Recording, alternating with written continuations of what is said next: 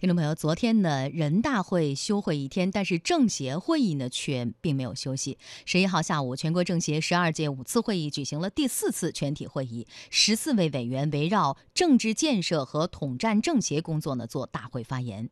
中共中央政治局常委、全国政协主席俞正声出席会议。会上，全国政协委员、江西省政协副主席刘小庄呢在发言当中聚焦健康餐桌问题，他提出保证食品安全应该从治理土地污染做起，推行绿色农业，从源头上解决食品安全问题。详细情况，我们一起来听央广记者高凡的报道。俗话说：“民以食为天，食以安为先。”吃是老百姓绕不开的话题。只不过以前大家琢磨的是吃什么，而现在更多的是担心什么能吃。在发言一开始，刘小庄委员就转述了两句调侃饮食安全的古诗，略带戏谑地点出了人们的忧虑。有人将一首古诗的后两句调侃为“谁知盘中餐，可否含有毒”。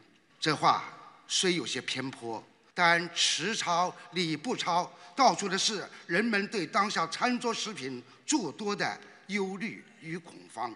食品安全怎么办？还得政府来实干。刘小庄说：“民心是最大的政治。”要让人民群众吃出安全、健康和放心，关键在于各级政府部门要敢于担当，作秀不得，马虎不得。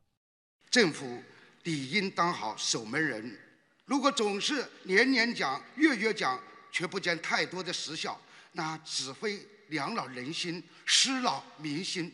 不能上层号召发文件，照本宣科往下念。大张旗鼓搞动员，结果又是不兑现。在连续几年的中央一号文件中，都着重强调了提升农产品质量和食品安全水平。